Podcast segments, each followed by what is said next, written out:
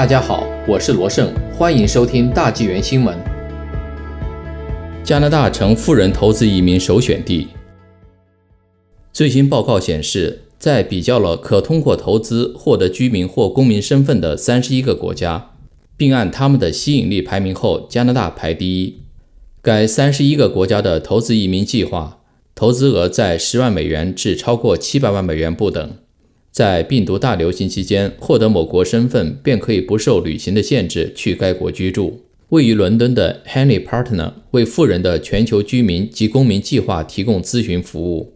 该公司这次做的研究是基于健康风险做评估。由 Deep Knowledge Group 及 Henry Partner 合作做的该研究，用六个因素评估各国在应对病毒大流行时的状况：隔离效率、政府的风险管理效率。检测和监测病毒、医疗保健准备程度、国家脆弱性、应急准备评估是在 Henry Partner 全球公民居民计划指数的基础上，加上上述六项评分。加拿大的全球公民居民计划指数是六十一，在三十一个国家中排在十名以外。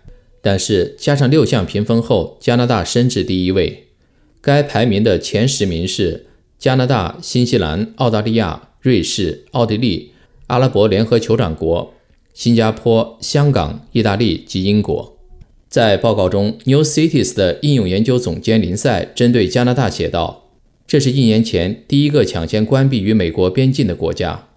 加拿大在投资移民计划健康风险评估中占首位，绝非偶然。”他说：“尽管加拿大的投资移民计划不是特别引人注目，但加拿大人在疫情中的安静及跟从规矩使其与众不同。”就像在大西洋省份看到的那样，他们与其他省隔离并获得成功。排在第二位的新西兰在隔离效率方面得分第一。自2020年3月起，新西兰的边境一直处于关闭状态。该国实施了严格的合同追踪措施。目前为止，全国仅报告了26例死亡，总感染病例不到2500个。香港虽然排在第八位。但米尔肯研究所的首席亚洲研究员柯蒂斯前写道：“寻求搬迁的投资家和企业家应该留意香港正在发生的政治和地缘政治变化。